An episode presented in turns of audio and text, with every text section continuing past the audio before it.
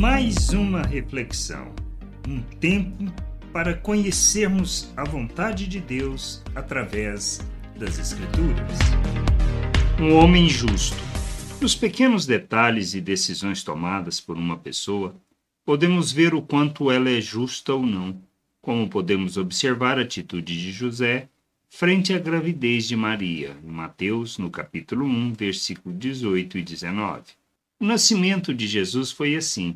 Maria, a sua mãe, estava comprometida para casar com José, mas antes de se unirem, ela se achou grávida pelo Espírito Santo. José, com quem Maria estava para casar, sendo um homem justo e não querendo envergonhá-la em público, resolveu deixá-la sem que ninguém soubesse.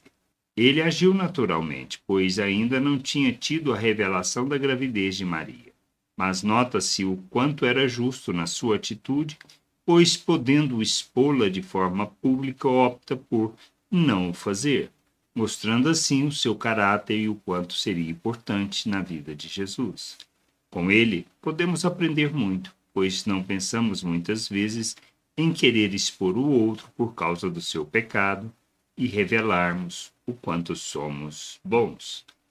Que possamos aprender com José sobre o que significa ser um homem, uma pessoa justa, isto é, pois não importa o gênero, mas a responsabilidade e o compromisso que temos com o nosso Deus e como devemos viver neste mundo, pois revelarmos a sua glória, a glória do Pai é o nosso papel, que a gente possa ter este entendimento e caminharmos em direção à vontade de Deus, santificando o nosso proceder para encher a terra com o conhecimento da sua glória.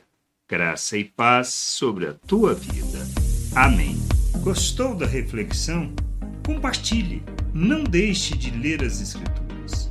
Medite para poder crescer no conhecimento e vontade de nosso Deus e nosso Pai, para que, conhecendo o Senhor, possa o revelar ao mundo.